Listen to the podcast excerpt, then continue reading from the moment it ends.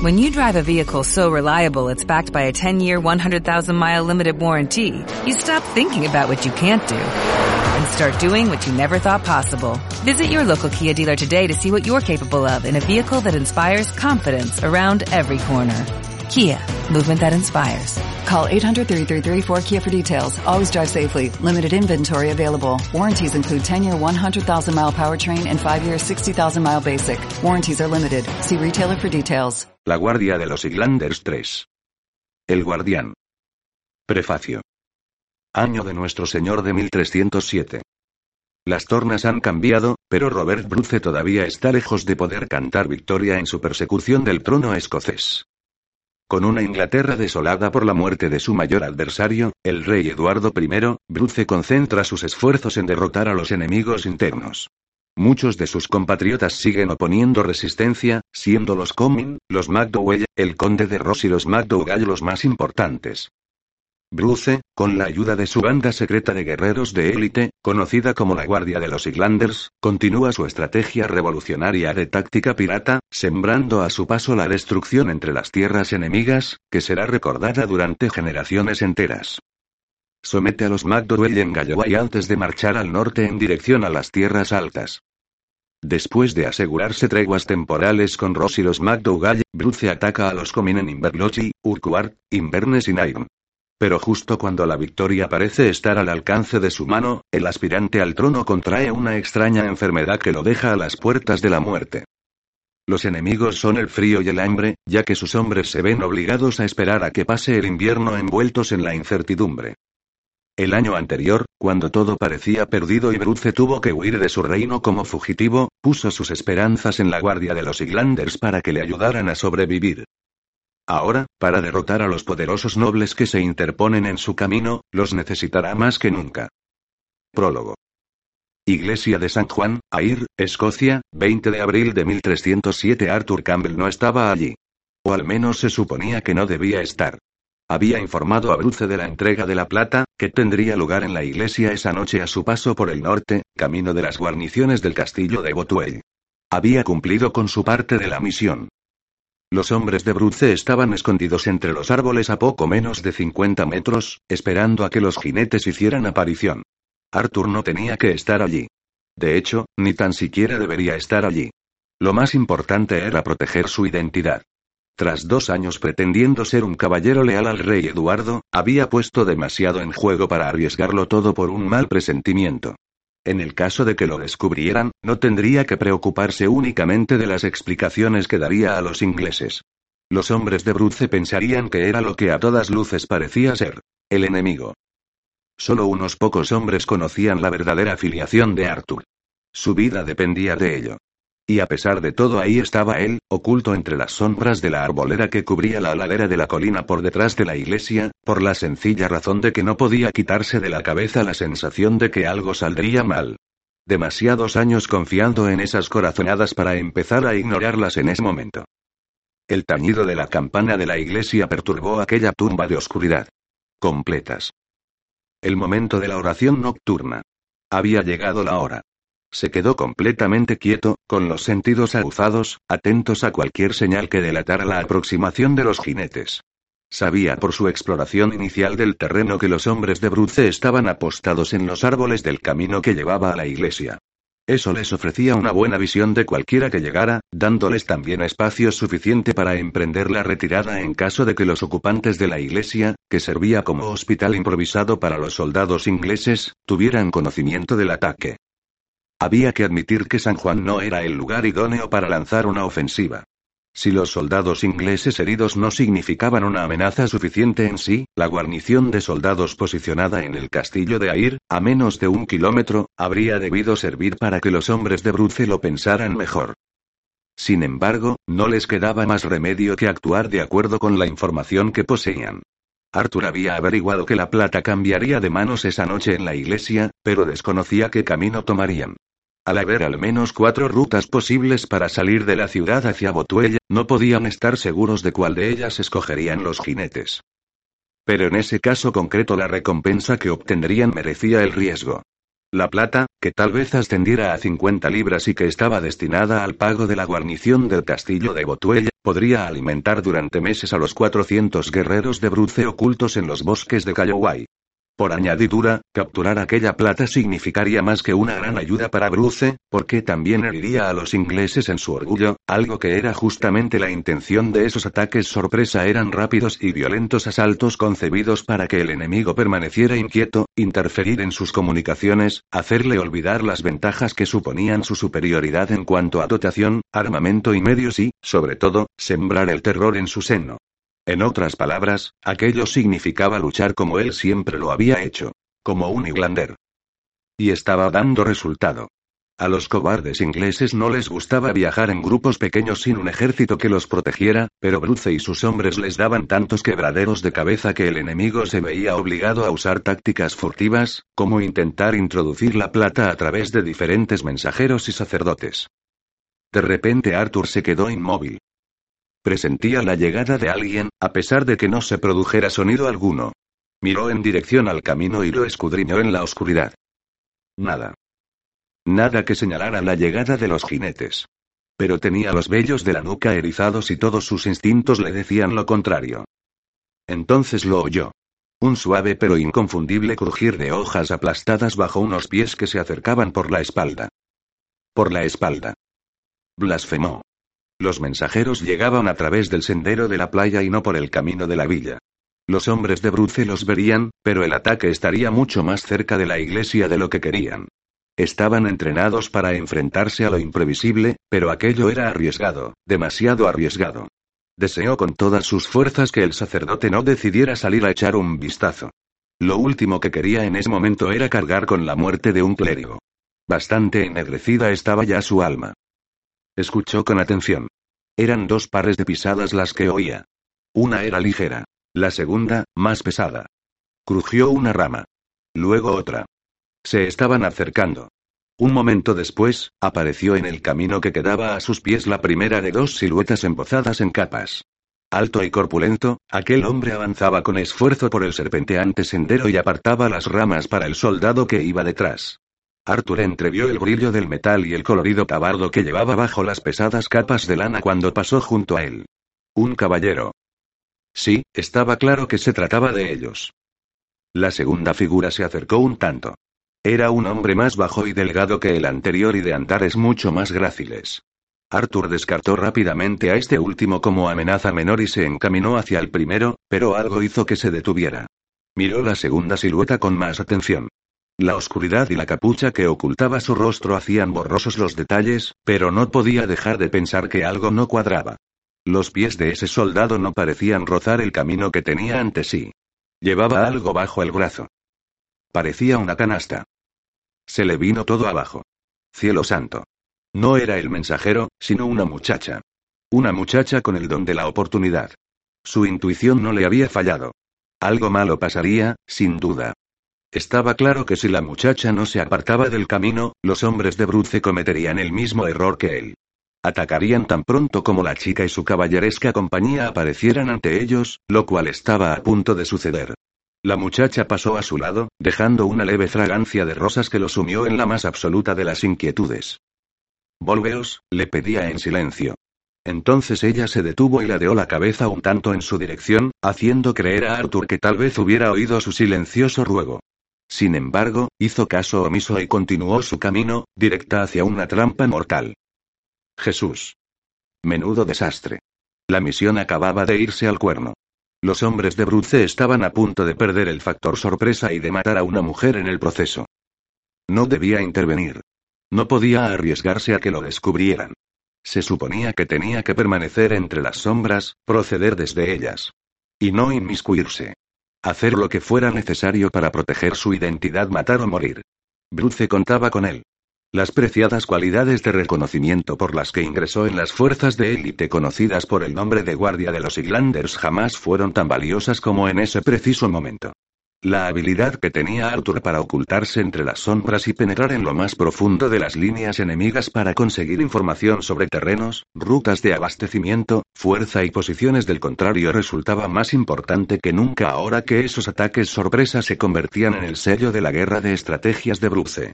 No podía arriesgarlo todo por una sola muchacha. Por todos los santos, se suponía que ni tan siquiera debía estar allí. Dejadla marchar. El corazón le palpitaba con más fuerza a medida que la muchacha se acercaba. Él no se inmiscuía. Permanecía en las sombras. No era asunto suyo. Bajo el pesado yelmo de metal, el sudor se acumulaba sobre sus cejas. Tan solo tenía una fracción de segundo para decidir. Maldita sea. Emergió desde detrás de los árboles. Aquello era una auténtica locura, pero no podía quedarse allí quieto mientras contemplaba el encuentro de una chica inocente con la muerte. Tal vez pudiera interceptarlos antes de que los vieran. Tal vez. Aunque tampoco estaba seguro de la posición de todos los hombres de Bruce. Se movió sigilosamente entre las sombras para situarse tras ella. Con un rápido movimiento, llevó la mano hasta su boca para impedir que gritara. La agarró por la cintura con el brazo y la apretó con fuerza contra sí. Tal vez con demasiada fuerza. Podía sentir cada una de sus femeninas curvas contra su cuerpo, particularmente el suave trasero que apretaba entre sus piernas. Rosas. Volvió a olerlas. Un olor, más intenso ahora, que le hizo sentirse extrañamente embriagado. Aspiró con ganas y percibió algo más. Algo caliente y mantecoso con un tenue aroma a manzanas. Tartas, pensó. Las de la cesta. Sus forcejeos lo despertaron de aquel momentáneo abandono. No os haré ningún daño, muchacha, susurró. Pero su cuerpo no parecía estar de acuerdo con él y se enardecía como las llamas de un incendio ante los forcejeos de la chica. Una acometida de lujuria se abría paso a través de él. La muchacha tenía unas caderas pequeñas, pero notaba sobre su brazo el inconfundible peso de dos grandes y arrebatadores pechos. Su entrepierna se inundó de calor. No era capaz de recordar la última vez que había estado con una mujer. Menudo momento para ponerse a pensar en eso. Su escolta debió de oír el movimiento. El caballero dio media vuelta. Milady. Al ver que Arthur la apresaba hizo ademán de blandir la espada. Chitón. Advirtió Arthur con cautela. Habló en voz baja, para evitar tanto que nadie más los escucharan como que la muchacha lo reconociera. Solo intento ayudaros. Tenéis que salir de aquí. Aflojó un poco la mano con la que tapaba su boca. Os soltaré, pero no gritéis. No, a menos que queráis que caigan sobre nosotros. ¿Entendéis? La muchacha asintió, de modo que le quitó la mano de la boca. Ella se volvió para mirarlo. A la luz de la luna que dejaban pasar los árboles todo cuanto Arthur veía eran unos ojos enormes y redondos que lo miraban fijamente bajo la holgada capucha de su capa. ¿Que caiga sobre nosotros quién? ¿Quién sois vos? Tenía una voz dulce y suave, con un volumen que por suerte era el justo para que no llegara a oídos de los hombres de Bruce. Eso esperaba. Lo miró de los pies a la cabeza. Esa noche, como todas aquellas en las que estaba de servicio, viajaba ligero, y solo portaba una cota de malla ennegrecida y perneras con polainas de cuero. No obstante eran de buena calidad y, junto con yelmo y las armas, hacían que resultara obvio que se trataba de un caballero. No sois un rebelde, observó ella, confirmando lo que ya habían adivinado sus instintos, que no era amigo de Bruce. Contestad a la dama, dijo su acompañante, o probaréis el acero de mi espada. Arthur reprimió sus ganas de reír. Aquel hombre era todo fuerza bruta y se movía con la soltura de una barcaza gigantesca. Pero, consciente de su situación, no quiso perder el tiempo probándole al soldado lo equivocado que estaba. Tenía que sacarlos de allí tan rápida y sigilosamente como fuera posible. Soy un amigo, Milady. Un caballero al servicio del rey Eduardo. Al menos por el momento. De repente se quedó completamente quieto. Algo había cambiado. No era capaz de precisar cómo lo sabía. Simplemente notaba una advertencia en lo más profundo de su ser y tenía la sensación de que el aire era diferente. Los hombres de Bruce se acercaban. Los habían descubierto. Maldijo. Aquello no podía salir bien. No había tiempo para convencerla con palabras dulces. Debéis partir ya, dijo con una voz férrea que no daba cabida a las discusiones. Advirtió que un brillo de inquietud se encendía en la mirada de la muchacha. Al parecer, también ella presentía el peligro. Pero era demasiado tarde. Demasiado tarde para todos. Le dio un fuerte empujón que la hizo caer tras el árbol más cercano, momentos antes de que el suave silbido de las flechas atravesara el aire de la noche. La flecha dirigida a la muchacha dio contra el árbol que la protegía, haciendo un ruido seco, pero hubo otra que sí alcanzó su objetivo. El escolta emitió un quejido al tiempo que la flecha, perfectamente lanzada, atravesaba la cota de malla para alojarse en sus entrañas. Arthur apenas tuvo tiempo para reaccionar. Se volvió en el último instante, lo justo para que la flecha que se dirigía a su corazón se le clavara en el hombro. Apretó los dientes, agarró la flecha y la partió. No creía que la punta se hubiera hincado demasiado hondo, pero tampoco quería correr riesgos intentando sacarla en ese momento. Bruce y sus hombres lo habían confundido con uno de los mensajeros. Un error comprensible, pero que le ponía en la terrible tesitura de combatir a sus compatriotas o traicionar su identidad. También podía huir. ¿Cómo no iban a darse cuenta de que se trataba de una muchacha? Aún así, no acababa de creérselo. Si la abandonaba, moriría. Casi no pudo considerar ese pensamiento, ya que al siguiente instante se desataron todos los infiernos. Los hombres de Bruce habían caído sobre ellos y salían de la oscuridad como demonios del averno. El escolta de la dama, que aún se tambaleaba por la flecha, recibió un lanzazo en el costado y un mazazo en la cabeza.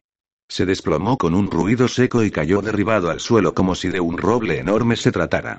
Arthur oyó los gritos de espanto tras él y se adelantó al impulso de la muchacha, interponiéndose en su camino antes de que ésta avanzara para ayudar al soldado caído. Ya no precisaba su ayuda. Pero uno de los hombres de Bruce debió de percatarse del movimiento. Lo que ocurrió después no fue más que una reacción instintiva. Ocurrió demasiado a prisa para poder explicarse de otro modo. Una lanza surcaba el aire con intención de alcanzarla de lleno. Arthur no pensó, simplemente reaccionó. Se adelantó y agarró al vuelo la lanza a pocos centímetros de su cabeza. Con un rápido movimiento la puso en su rodilla y la rompió en dos, tirando los restos astillados al suelo. Oyó que la muchacha daba un grito ahogado, pero no se atrevía a apartar la vista del grupo de hombres que corrían hacia él. Resguardaos tras ese maldito árbol gritó con furia antes de girarse a su izquierda para interceptar un mandoble.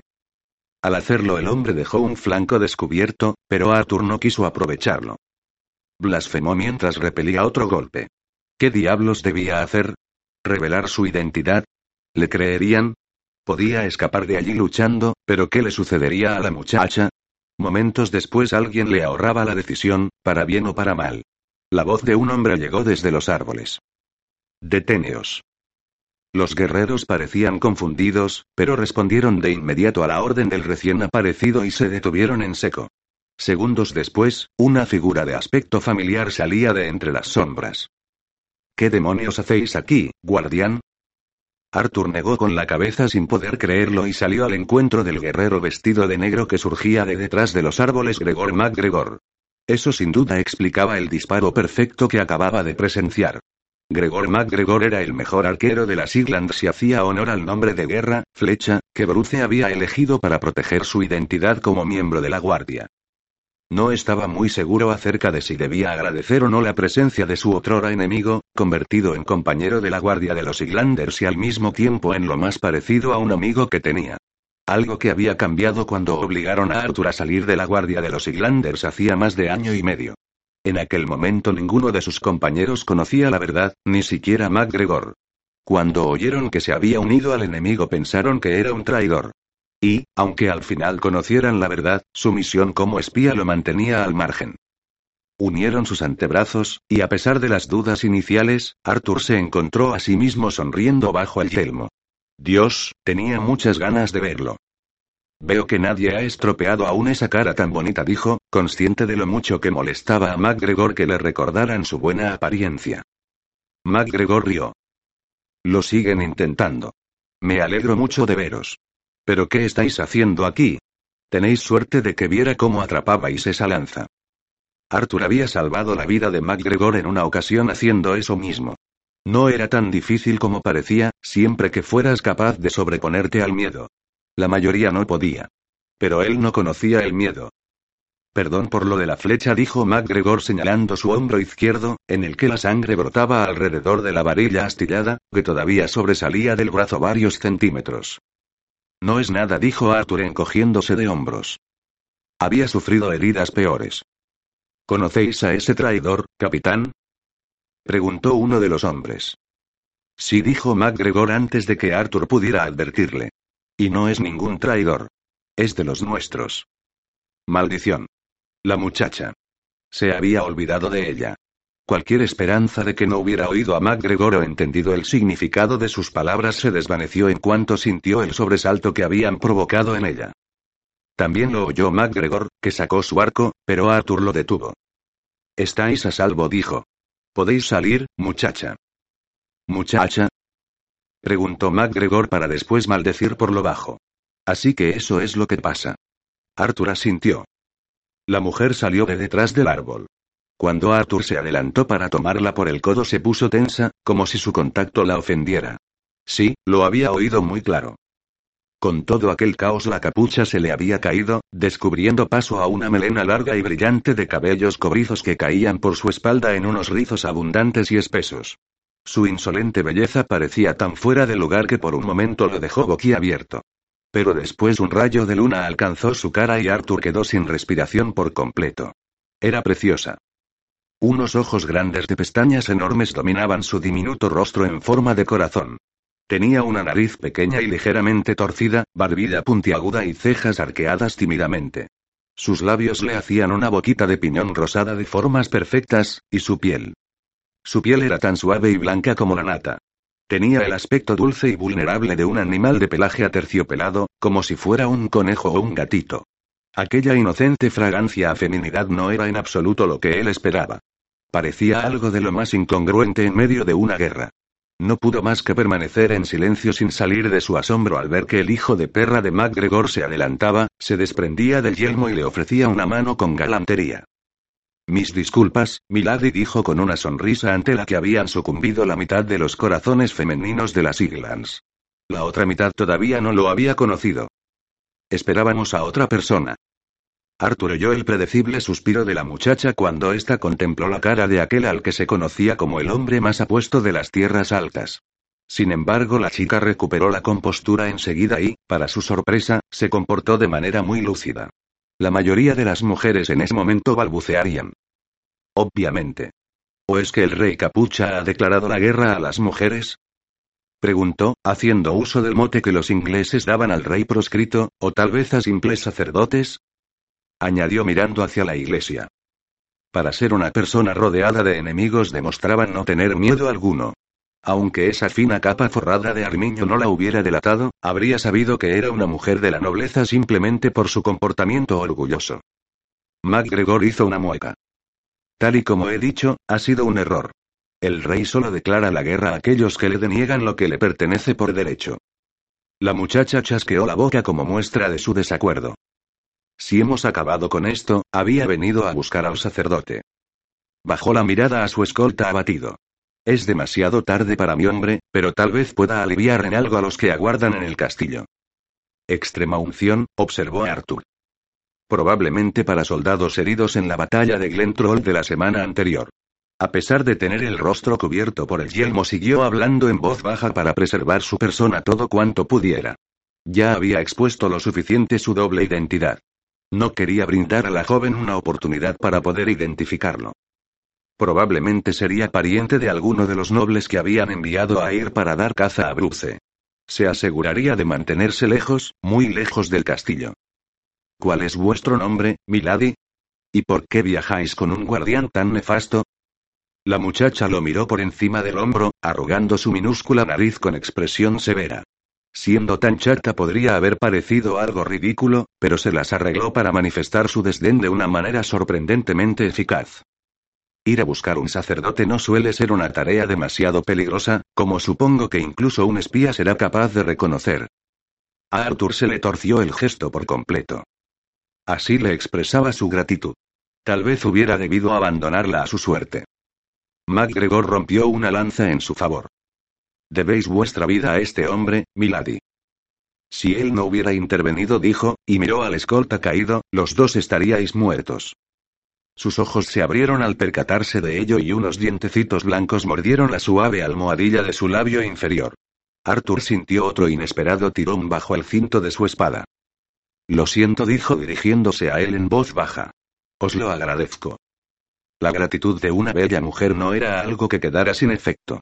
Sintió con más fuerza la presión que subía por su entrepierna, y el tono cantarín aterciopelado de su voz le hizo pensar en camas, cuerpos desnudos y palabras de placer susurradas. Vuestro brazo. La muchacha lo miró con incertidumbre, ¿es grave la herida? Antes de que Arthur pudiera formular la respuesta, oyó un ruido. Su mirada se dirigió de los árboles a la iglesia y percibió las señales de movimiento. Maldición. El ruido del ataque debía de haber alertado a los ocupantes de la iglesia. Tenéis que partir, dijo a MacGregor. Ya vienen. MacGregor había comprobado de primera mano las habilidades de Arthur muchas veces como para dudar de él. Hizo señas a sus hombres para que se pusieran en marcha y los guerreros de Bruce volvieron a esconderse entre las sombras de los árboles. La próxima vez será, dijo MacGregor antes de unirse a ellos. Arthur lo miró a los ojos comprendiendo a qué se refería. Esa noche no habría plata. En unos momentos la iglesia sería un avispero de hombres y estaría iluminada como una almenara, advirtiendo del peligro a cualquiera que se acercase. Bruce no podría contar con la plata para el aprovisionamiento de sus hombres a causa de una muchacha. Tendrían que confiar en lo que pudieran cazar y rapiñar del campo hasta que se presentara una nueva oportunidad. Será mejor que también vos partáis, dijo la muchacha con severidad. Cuando vio que dudaba, suavizó un poco sus palabras. Estaré bien. Marchad. Y gracias añadió tras una pausa. Sus ojos se encontraron en la oscuridad. A pesar de que resultara del todo ridículo, por un momento Arthur se sintió vulnerable. Pero ella no podía verlo. Con el yelmo bajado las únicas aberturas del acero eran dos estrechas ranuras para los ojos y los pequeños conductos para respirar. Aún así, sintió algo extraño. Si no estuviera escarmentado, habría dicho que era una conexión. Pero él no sentía conexión con ninguna mujer extraña, y mucho menos con las enemigas. Maldita fuera, si no tenía conexión con nadie. Tenía ganas de decir algo, el diablo sabría qué, pero no tuvo la oportunidad. Las antorchas aparecieron a las puertas de la iglesia. El sacerdote y varios de los soldados ingleses heridos se aproximaban en su dirección. De nada dijo para volverse a adentrar en las sombras, allí donde pertenecía. Era un espectro. Un hombre que no existía.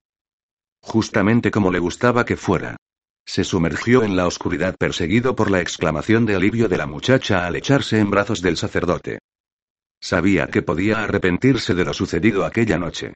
Al salvar la vida de la joven no había sacrificado simplemente la plata, sino también su identidad. Pero no podía arrepentirse por ello. Ya habría más plata. Además, era poco probable que sus caminos volvieran a cruzarse. Se encargaría de ello personalmente. Su secreto estaba a salvo. Por el momento. Capítulo 1. Castillo de Dunstafnage, Argyll, Escocia, 24 de mayo de 1308. Por favor, que esté ya muerto. Por favor, que todo haya acabado.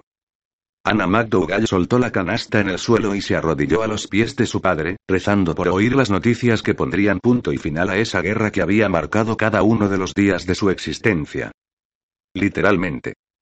Ana nació en un día señalado de la historia de Escocia el 19 de marzo del año de nuestro Señor de 1286. El mismo día en que el rey Alejandro III quiso estar junto a su joven esposa E, ignorando el consejo de sus hombres, cabalgó en aquella noche tormentosa hasta Kinghorn, en Fife, para resbalar por el camino en un acantilado que le llevaría a la muerte. La lujuria del rey dejó al país sin un heredero directo al trono, con un resultado de 22 años de guerra y de conflictos para determinar quién tenía que portar la corona. Hubo un momento en el que se disputaban el trono 14 aspirantes. Pero la verdadera batalla siempre estuvo entre los Balliol-Comin y los Bruce. Cuando Robert Bruce decidió encargarse del tema personalmente y asesinó al líder de sus competidores, John Comyn el Rojo, primo del padre de Anna, se convirtió para siempre en enemigo de sangre de los MacDougall. El desprecio hacia Robert Bruce solo era comparable con el que le inspiraban sus parientes los MacDonald. Las acciones de Bruce obligaron a los MacDougall a una precaria alianza con Inglaterra. Incluso Eduardo Plantagenet era preferible a tener un Bruce en el trono. Así que rezaba por la muerte de Robert Bruce. Desde el preciso momento en que les llegó la noticia en medio de la contienda de que Bruce estaba en el lecho de muerte aquejado de una misteriosa enfermedad, Ana había rezado para que ésta se lo llevara consigo, para que la naturaleza derrotara al enemigo. Por supuesto aquello de rezar por la muerte de un hombre era un pecado horrible. Lo sería rezar por la muerte de cualquier persona, incluso por la de un asesino sanguinario como Robert Bruce. Las monjas de la abadía estarían escandalizadas. Pero no le importaba. No, si aquello significaba el final de esa maldita guerra olvidada de Dios. Una guerra que ya se había llevado a su hermano junto a su prometida y que se había cobrado su precio no solo en su anciano abuelo, Alexander MacDougall, Lord de Argyll, sino también en el hijo de este, John MacDougall, Lord de Lorne, el padre de Anna. Su padre apenas pudo recuperarse de sus recientes dolores en el pecho. No sabía si aguantaría mucho más. Los últimos triunfos de Bruce no hicieron sino empeorar su estado. Era un hombre que odiaba perder. Costaba creer que solo hiciera un año de que aquel rey capucha huyera con unos cuantos partidarios y su causa a todas luces perdida. Y sin embargo, el rey fugitivo estaba de vuelta y conseguía redoblar su apuesta por el trono de Escocia, en buena parte gracias a la muerte de Eduardo I de Inglaterra. Así que, ya fuera pecaminoso o no, Ana rezaba por la muerte de su enemigo.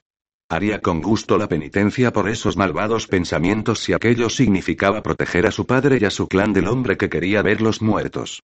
Aparte de eso, tal y como las monjas le habían dicho incontables veces antes, jamás estuvo destinada para la vida monacal. Cantaba demasiado. Reía demasiado. Y lo más importante, jamás prestó tanta devoción al Señor como sentía por su familia.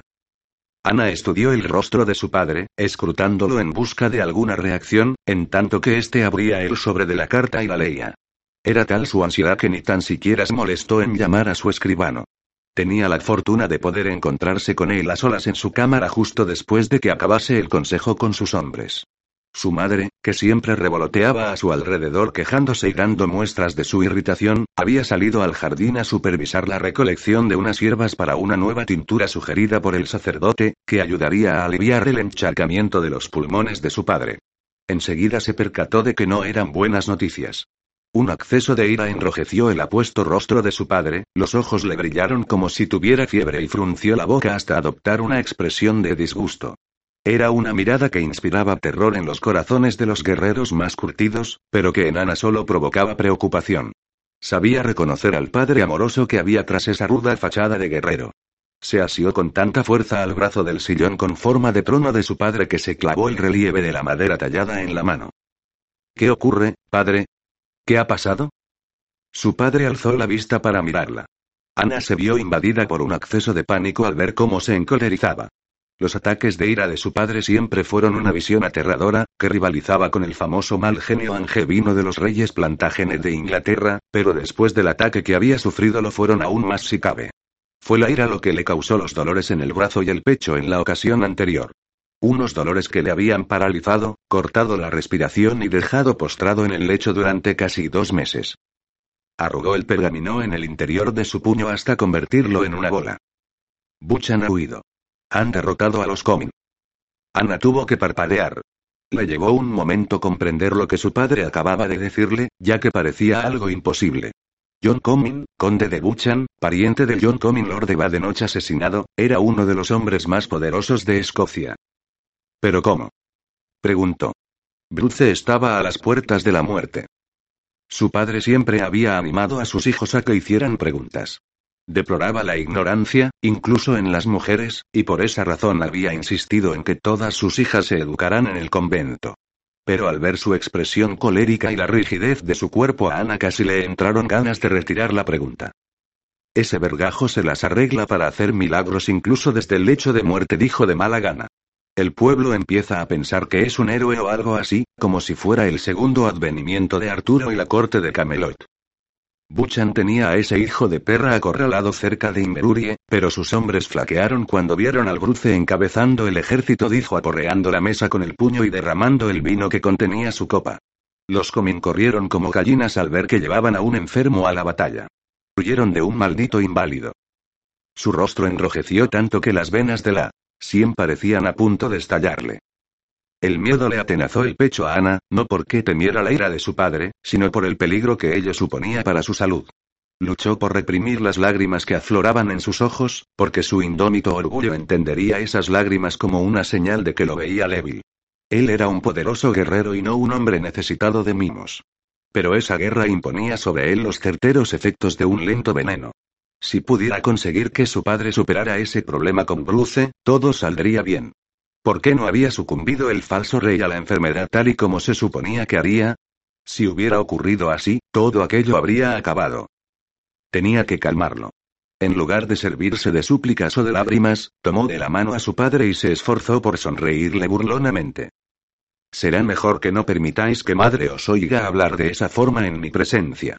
Ya sabéis que os culpa de que mi vocabulario no sea el de una damisela.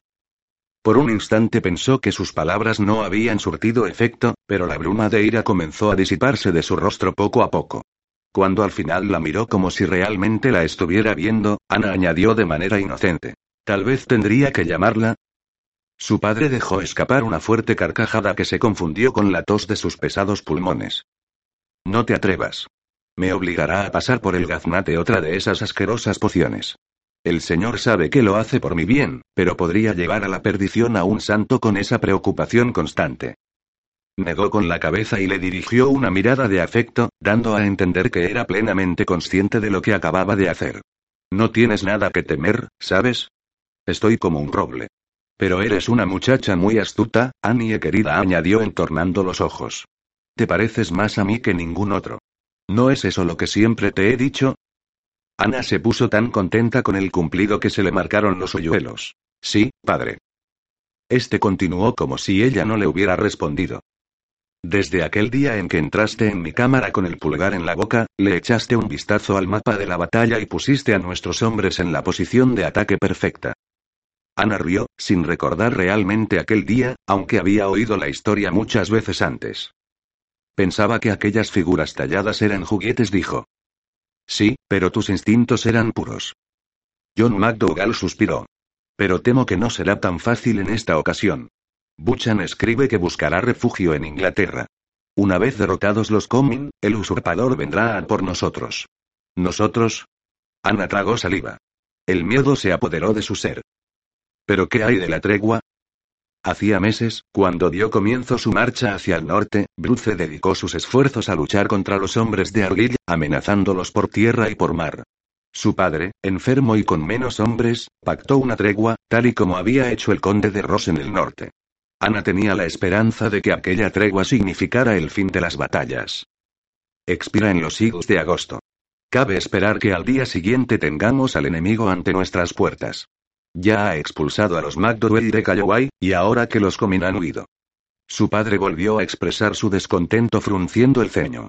Al darse cuenta de que la cólera lo acometía de nuevo, Ana le recordó. El conde de Buchan jamás fue un buen general en la batalla. Vos mismo lo dijisteis muchas veces. El rey capucha no habría tenido tanta suerte luchando en vuestra contra, que sin duda es la razón primordial por la que aceptó la tregua. Dalrig está todavía muy fresco en su memoria. Su padre jugueteó con el broche de plata maciza que llevaba al cuello. Aquel cristal ovalado rodeado de diminutas perlas era un talismán que le recordaba lo cerca que habían estado de capturar al rey fugitivo. Tenían a Bruce literalmente en sus manos cuando el broche se desenganchó durante el forcejeo. La sombra de una sonrisa apareció alrededor de su boca, y Ana supo que aquellas palabras habían sido de su agrado. Tienes razón, pero nuestra victoria anterior no le hará detenerse en esta ocasión. Somos lo único que se interpone en su camino a la corona. ¿Pero qué pasará con el conde de Ross? Preguntó, ¿es que no va a luchar a nuestro lado? La boca de John McDougall adoptó un gesto severo. No podemos contar con Ross. Se negará a dejar sus tierras sin protección. Pero intentaré persuadirle de que debemos unir nuestros esfuerzos para derrotar al rey capucha de una vez por todas. No había reproche alguno en las palabras de su padre, pero Ana se sintió culpable de todos modos. Persuadir a Rosa habría sido más fácil en caso de que ella hubiera aceptado el matrimonio con su hijo Hugo el pasado año. Reuniré a mis varones y caballeros y me pondré en contacto con Eduardo para pedirle ayuda. No es ni la mitad de rey de lo que fue su padre, pero tal vez la derrota de Coming le haga ver la necesidad de enviar más hombres al norte. No obstante, su voz no destilaba esperanza alguna. Ana sabía también como su padre que no cabía esperar mucha ayuda de Eduardo II. El nuevo rey de Inglaterra tenía demasiados problemas propios para preocuparse por Escocia. Aunque todavía quedaban soldados ingleses acuartelados en la mayoría de los castillos principales de Escocia, especialmente en los fronterizos, Eduardo había reclamado a casi todos sus generales, incluido el recién nombrado conde de Pembroke, Aymer de Valence. ¿Y si no llega a la ayuda? dijo mordiéndose el labio.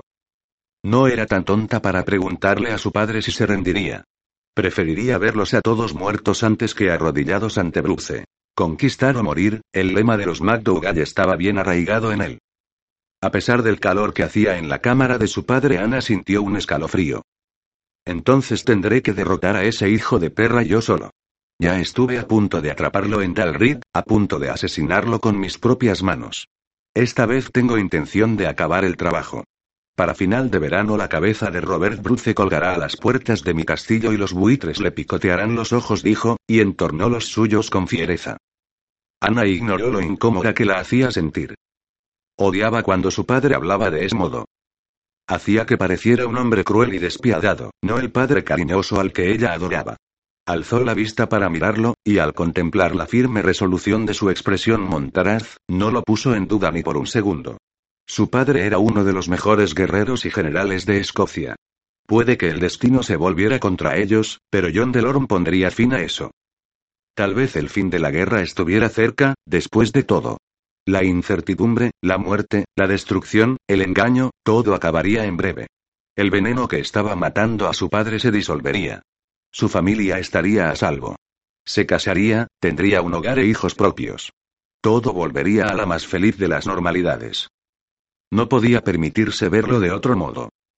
Pero en ocasiones parecía que intentara detener una catarata con un cedazo o nadar contra un remolino dispuesto a arrastrarlo todo hasta el fondo sus padres, sus hermanas y hermanos, sus sobrinas y sobrinos pequeños. No dejaría que aquello sucediera. Haría lo que fuera necesario para proteger a su familia. ¿Qué puedo hacer? Su padre sonrió y le dio un pellizco indulgente en la mejilla. Eres una buena chica, Annie querida. ¿Qué dirías de hacerle una visita a mi primo el obispo? Ana asintió y se dispuso a levantarse. Y Ana añadió mirándola con curiosidad al ver que cogía la cesta, no te olvides de las tartas. Ya sabes cómo le gustan, dijo entre risas. Alrededores de Inverurie, a verde en Sire aunque la luna llena colgaba sobre el vetusto monumento de piedra, la columna de humo velado de las hogueras cercanas daba a su luz una bruma espectral. La victoria dejaba un sabor acre en la lengua de Arthur y le hacía sentir quemazón en la garganta. Era cerca de la medianoche, pero los ruidos de los alzamientos y la destrucción desenfrenada seguían inundando el aire nocturno. Bruce aprendió de memoria la lección de William Wallace y lo arrasaba todo a su paso, sin dejar nada en la tierra que pudiera ser usado por sus enemigos. Habían echado a Comyn de Escocia, pero el acoso a Buchan persistiría por un tiempo. Aquel bloque de granito en la explanada parecía apuntar al cielo en un ángulo que no podía ser más que intencionado. Su intención era algo que apenas podía imaginar. Habían pasado demasiados años y el propósito de aquellos bloques de piedra místicos de los druidas había caído en el olvido. Pero como aquellas piedras siempre estaban en lugares aislados eran el punto perfecto para un encuentro. Arthur observaba la explanada oculto tras las sombras del círculo de árboles que rodeaba el monumento con una impaciencia por la llegada de los hombres poco común en él. Tenía la esperanza de que aquello fuera el fin de la mascarada. Estaba harto de vivir en la mentira. Tras años de fingimiento, le costaba recordar en qué bando estaba. Sería la primera vez en casi dos años y medio, desde el día en que le habían obligado a abandonar el adiestramiento en la guardia de los Iglanders para unirse al enemigo, que vería al hombre por el cual luchaba fuera del campo de batalla. Lo que le decía que sus días como espía podrían ser ya contados era el hecho de que el rey se arriesgara a encontrarse en persona con él. Arthur había cumplido bien su misión, proveyendo la información estratégica previa a la batalla de Inverurie que permitió a Bruce y a sus hombres derrotar al conde de Buchan y que éste saliera disparado hacia Inglaterra con el rabo entre las piernas. Ahora que habían derrotado a los Comyn, Arthur esperaba ocupar su puesto entre el resto de los miembros de la Guardia de los Iglanders, lo mejor de lo mejor, una banda de guerreros escogidos por el propio Bruce por sus distinguidas habilidades en cada una de las artes de la guerra. Se quedó inmóvil, con la mirada fija en un hueco abierto entre los árboles de su derecha. El leve ruido de la huida de un conejo o una ardilla significaba el primer sonido que delataba su llegada. Estar atento a los detalles más pequeños, las observaciones más ínfimas, era lo que le hacía diferente del resto. Atravesó la arboleda en diagonal sin hacer ruido alguno y apareció a sus espaldas. Una vez confirmada la identidad de los hombres, se presentó imitando el ululato de un búho. Los tres hombres, obviamente sorprendidos, se dieron la vuelta desenvainando las espadas. Su hermano Neil fue el primero en recobrarse. Por los huesos de Cristo. Incluso mejor de lo que había imaginado. Todavía nos quedan cuando menos 50 pasos para llegar a la explanada. Se volvió y sonrió al hombre alto y de aspecto temible que estaba junto a él. ¿Me debéis un chelín? Tormagleoth, el capitán de la guardia de los Iglanders, emitió un brusco sonido de disgusto y murmuró entre dientes. Neil hizo caso omiso y se adelantó para saludar a Arthur, sin ocultar el placer que le procuraba verlo. Eres incluso mejor que antes, hermano. Cuando vio que Arthur lo interrogaba con la mirada acerca de Magleoth, Neil se lo explicó. Me he apostado un chelín con este bárbaro testarudo aquí presente a que nos encontrarías antes de que llegáramos a la explanada, por más sigilosos que fuéramos. Has hecho una muesca en su orgullo de acero de las Iglands. Arthur tuvo que reprimir la sonrisa. Tormagleod era el mejor guerrero de todas las tierras altas y las islas occidentales. Su orgullo no tenía muescas. Pero estaba claro que Arthur había impresionado a su capitán, y también a su hermano. Neil, el mayor de todos, le llevaba casi 24 años y en muchos aspectos era como un padre para él.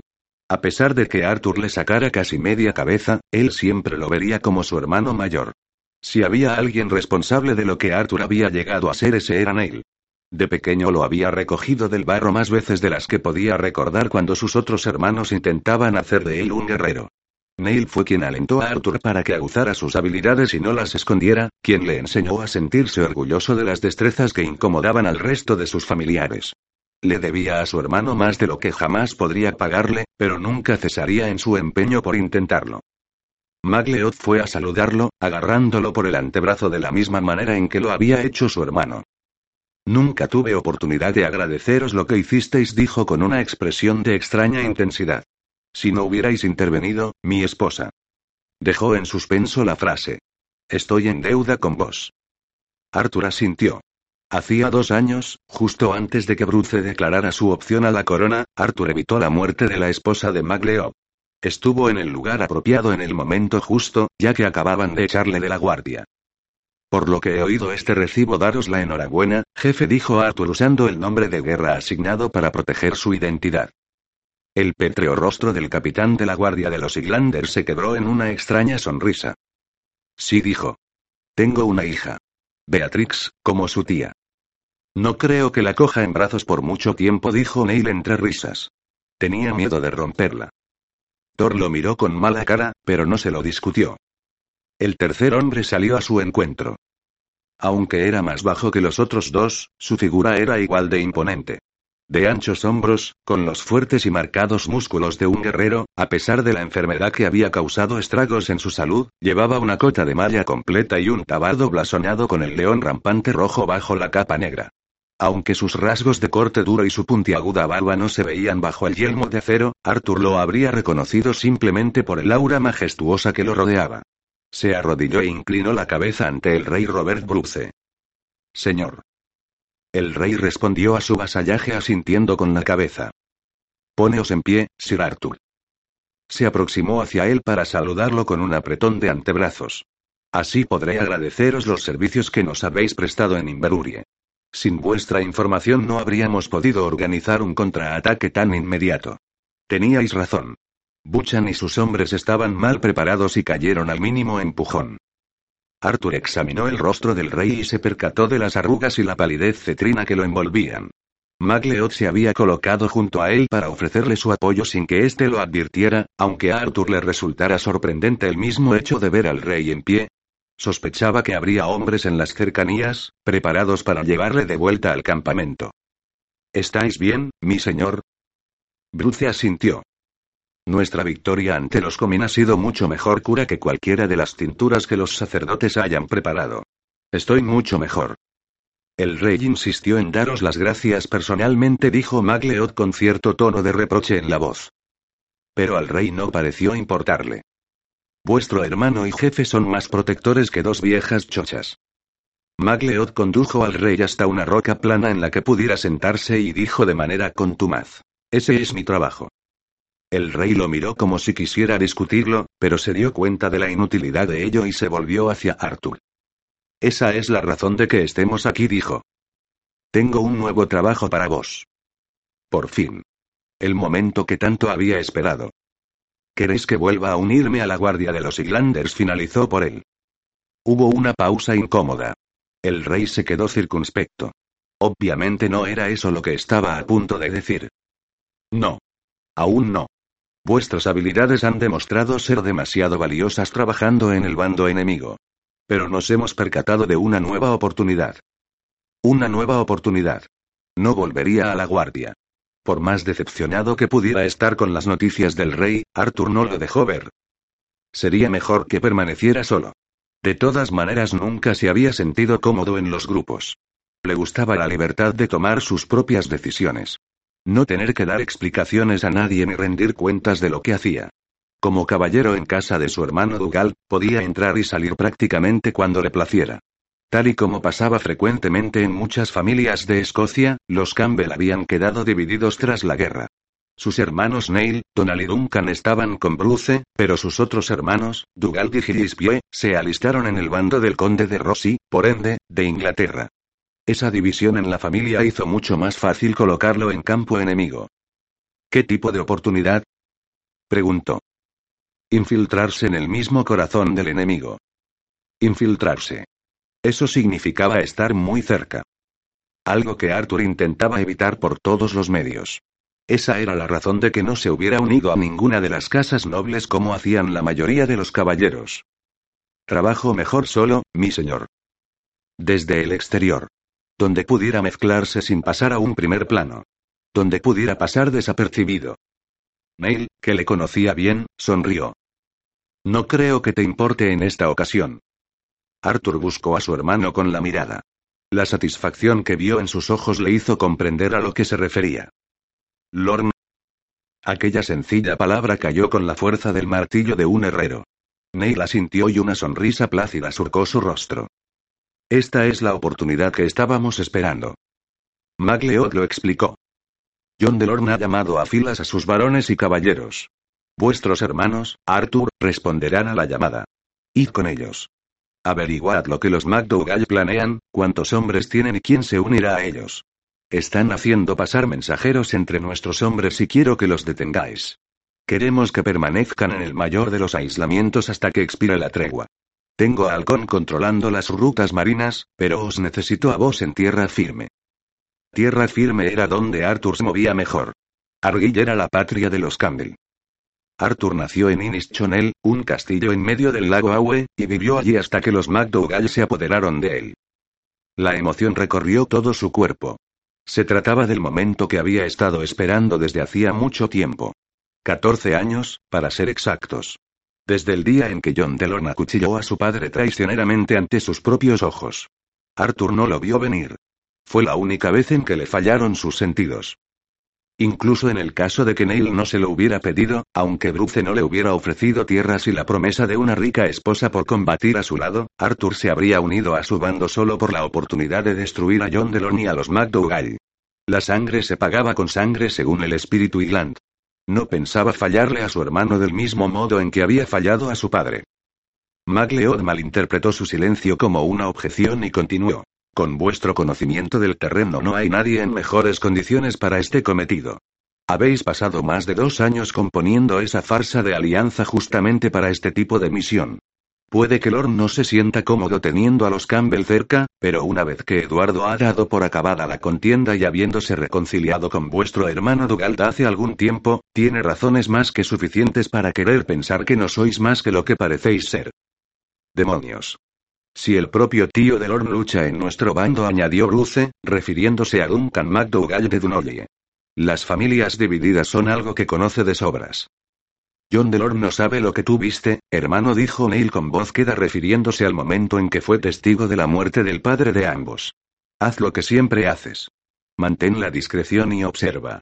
Para lo grandullón que eres se te da estupendamente eso de pasar desapercibido, dijo esbozando una sonrisa cariñosa al recordar que no siempre tuvo ese tamaño. Apártate del camino del horno y actúa con cautela. Al principio puede que desconfíe, así que no le des nunca la espalda. Eso lo sabía él mejor que nadie. Y no era necesario que lo convencieran. Cualquier reticencia que hubiera podido tener a meterse en casa del enemigo se desvaneció al oír el nombre de Lorne. ¿Entonces? preguntó Bruce. Arthur lo miró a los ojos y poco a poco fue esbozando una sonrisa maliciosa en sus labios. ¿Cuánto tengo que esperar para partir? Disfrutaría con cada uno de los minutos en que contemplara la destrucción de John Delorme. Nada se interpondría en su camino. Capítulo 2. Castillo de Gustafnage, Lorne, 11 de junio de 1308. Apenas tres semanas después del encuentro con el rey junto a los bloques de piedra, Arthur Campbell ya estaba allí. En la misma boca del lobo, el refugio del león, la guarida del diablo, el castillo de Gustafnage, la impresionante fortaleza del clan MacDougall.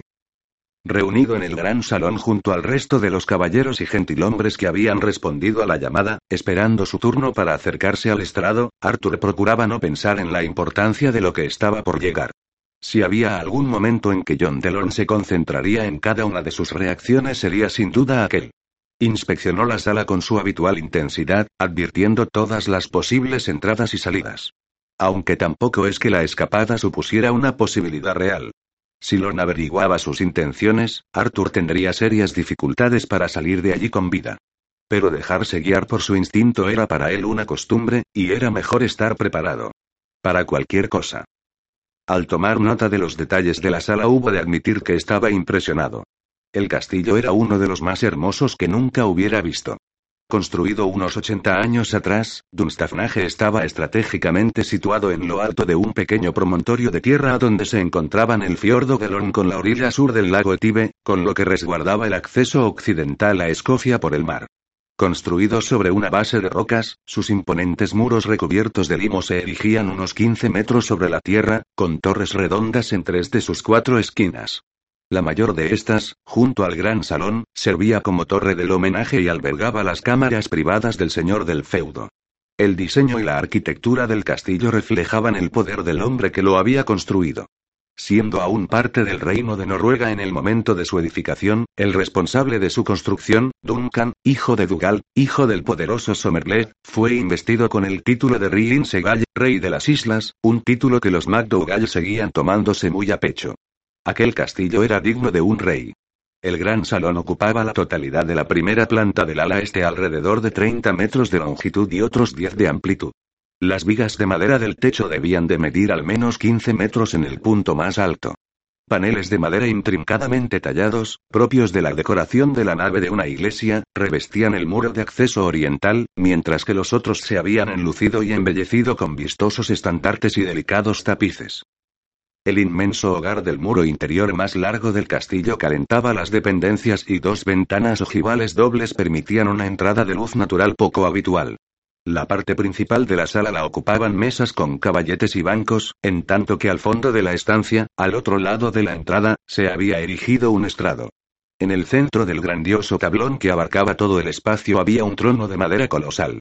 Aunque ese sillón seguía ocupado por Alexander MacDougall, Lord de Arrill, jefe y cabecilla del clan de los MacDougall, era el hijo de perra desalmado de su derecha quien ostentaba el poder. Alexander MacDougall era un hombre mayor, al menos tendría 70 años, según le parecía a Arthur, y hacía tiempo que había delegado su autoridad en su hijo mayor y heredero, John, Lord de Lorne. Era lo más cerca que estaba del asesino de su padre en años y le sorprendió el odio intenso que le embargaba. No estaba habituado a emociones tan violentas y, no obstante, su pecho se inflamaba con esta. Había esperado durante tantos años a que llegara ese momento que pensó que resultaría decepcionante. Pero no lo era. Más bien le asombraba las ganas que tenía de materializarlo. Sería tan fácil, resultaba tan tentador sorprenderlo por la espalda con una daga. Pero al contrario que su enemigo, él lo mataría cara a cara. En el campo de batalla. Además, matar a Lorne no era parte de su misión. Todavía. Advirtió cuánto había envejecido su enemigo. El gris se abría camino entre sus cabellos oscuros y las líneas que marcaban su rostro eran más profundas. Arthur había oído rumores acerca de que padecía una enfermedad y empezaba a preguntarse si no serían ciertos. Pero aquellos ojos eran los mismos. Fríos y calculadores. Los ojos de un déspota que no se detendría ante nada para vencer. Arthur se esforzó por apartar la vista del estrado, temiendo lo que pudiera revelar inconscientemente o que MacDougall llegara a sentir la amenaza de algún modo. Había de ser cauto. Tenía que actuar con la mayor de las cautelas para no desvelar nada. Si lo descubrían, sabía que lo mejor a lo que podía aspirar era una muerte rápida. Lo peor sería una muerte lenta. Sin embargo, aquello no le preocupaba del todo. Seguía habiendo una veintena de caballeros y al menos cinco veces ese número de hidalgos que habían respondido a la llamada de Lorn. No se percataría de su presencia. Neil estaba en lo cierto. Era bueno permaneciendo en segundo plano, sin llamar la atención. Aunque le gustaría poder decir lo mismo acerca de su hermano. Se estremeció al presenciar cómo Dougal soltaba una carcajada y le cruzaba la cara a su escudero con el revés de la mano. El chico empezó a sangrar y Arthur se conmiseró de él, ya que de pequeño había estado al otro lado de los puños de su hermano más veces de las que quería recordar. Pero la compasión no beneficiaría en nada al muchacho. No, si quería llegar a ser un guerrero. Formaba parte de su entrenamiento. La intención era hacerlo más fuerte. Al final aprendería a dominar los impulsos. Dejar de sentirlos le llevaría más tiempo. ¿Qué muchacha iba a fijarse en un pelagatos como tú estando yo por aquí? Dijo Dougal entre risas. El escudero se ruborizó por completo y Arthur sintió más pena por él si cabe. El muchacho sería desgraciado hasta que aprendiera a controlar sus emociones. Dougal metería el dedo en la llaga y le sacaría esa debilidad a golpes si era necesario. Al igual que sucedía con su padre, la vida de su hermano consistía en ser un guerrero, un guerrero implacable. Bueno, eso y su afición a las muchachas. Puede que Dougal se comportara de veces como un bravucón insoportable, pero no lo hacía por gusto. Aunque no era tan alto como Arthur, era de complexión robusta y un guerrero de características formidables. También se le conocía como el mejor parecido de los seis hermanos y se complacía en desempeñar ese papel. No esperaba que se fijasen en mí, dijo el escudero con un abochornado rostro que hacía juego con el color de su pelo. Simplemente me preguntaba si serían tan hermosas como dice la gente. ¿Quién? Preguntó Arthur. Por los huesos de Santa Columba, hermanito. Por un momento dio la impresión de que Dugal quisiera abofetear también a Arthur, pero este ya no era un niño. Se la devolvería.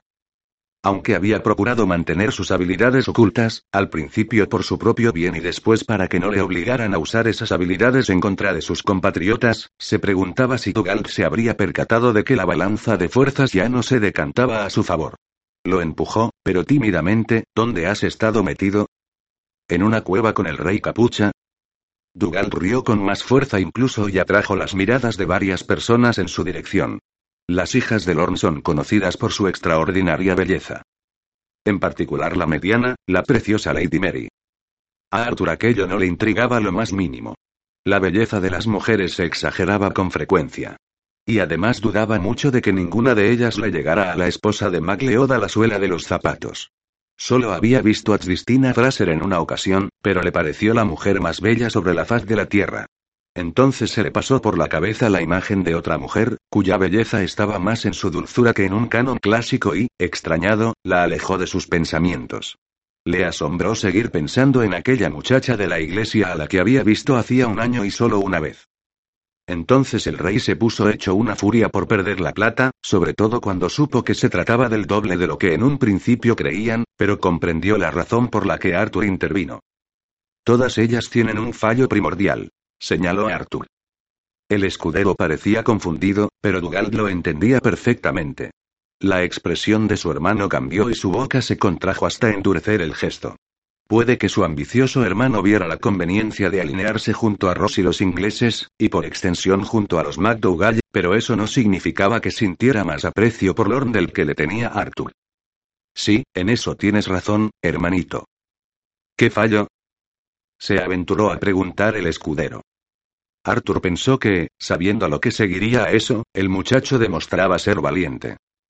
Para lo que te van a mirar, más te convendría que su fallo fuera que estén todas ciegas, dijo tras propinarle otro bofetón.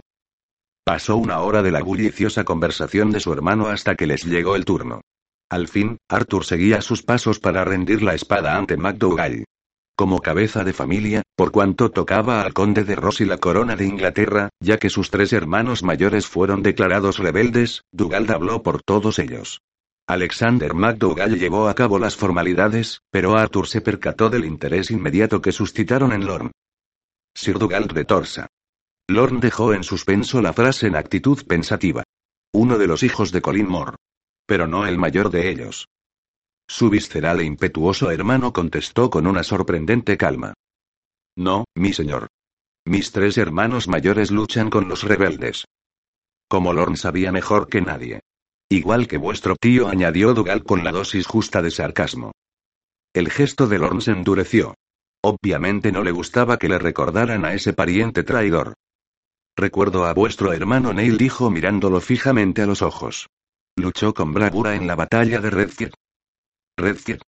La batalla en la que los McDougall y los Campbell lucharon por sus tierras en Lochawe. La batalla en la que su padre fue eliminado a sangre fría. Por Lorne. El muy hijo de perra estaba retándolo. Dougal lo sabía. Arthur también lo sabía. Pero solo este quería matarlo por ello, ya que era el único que lo había presenciado. El gran Colin Moore Campbell murió como un guerrero en el campo de batalla, pero solo Arthur vio el modo traicionero en que lo asesinaron. Habría sido su palabra contra la de Lorne. Neil hizo lo correcto al protegerlo. Nadie lo habría creído. Supongo que entonces erais demasiado joven, dijo Lorne en tono despreocupado. En aquellos días hacía de escudero con los Magna, respondió Dougal al tiempo que asentía. Lorne recibió el mensaje. Bastó con nombrar el lazo que le unía a los aliados más importantes y su clan vecino. Lorne parecía satisfecho y el mismo Arthur pudo relajarse un poco. Ya estaba hecho lo más difícil. Habían pasado el primer examen y eran aceptados en el rebaño. Con suerte, esa sería la última vez que Lorne se fijara en él. Estaban a punto de marcharse cuando se abrió la puerta y las risas inundaron la sala. Las risas de una chica. Despreocupada y llena de una diversión sin complicaciones. Era un tipo de risa que no oía desde hacía mucho tiempo y le provocó una extraña sensación de nostalgia. Miró hacia atrás, pero con la soldadesca que abarrotaba la sala no tuvo manera de ver de dónde procedía. De repente la muchedumbre se abrió como el mar rojo y creó un pasillo que recorría el centro de la estancia. El escandaloso estrépito de las voces de los hombres se fue desvaneciendo hasta convertirse en un silencio atónito. Poco después, dos muchachas se aproximaron al estrado con pasos apresurados. La primera era una de las más hermosas criaturas que hubiera visto a Arthur, la rival rubia de la esposa de Magleo. El velo celeste que la cubría, sujeto con una diadema de oro, no lograba ocultar del todo la alborotada profusión de rizos rubio platino que caían sobre su espalda. Esos rasgos perfectos, junto a su pálida piel y sus ojos de un azul vibrante hacían de ella un ángel. Oyó cómo su hermano respiraba hondo y musitaba algo que estaba entre una maldición y una plegaria. Comprendía ese sentimiento perfectamente. Sin embargo, fue la segunda de las muchachas la que atrajo su atención. Tenía cierta aureola de... La muchacha volvió a reír y miró hacia atrás, desvelando unos largos cabellos cobrizos tras su velo rosado. Se fijó en su rostro. Tenía las mejillas sonrosadas por el frío y unos ojos grandes azul marino que brillaban con su risa. ¿Había sentido él esa felicidad en algún momento de su vida?